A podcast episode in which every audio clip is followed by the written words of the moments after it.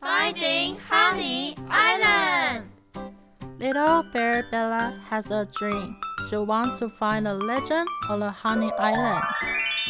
I'm going to plant mushrooms in the forest.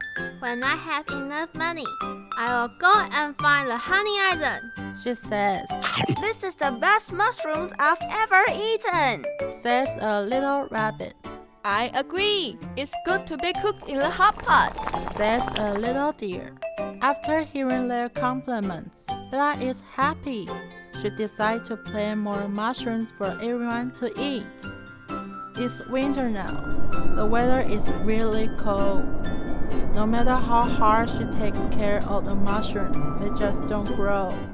Hey, Bella, it's cold these days, so we bought a hot pot to share with you. The little deer says, Yeah, your mushrooms are also in the hot pot. says the little squirrel happily. The weather is too cold. My mushrooms cannot grow. Bella says, Don't worry about it. I know there's a secret place near here. Maybe it is a good place for you to plant mushrooms. The little raccoon replied. Finally, she can plant more mushrooms in the winter.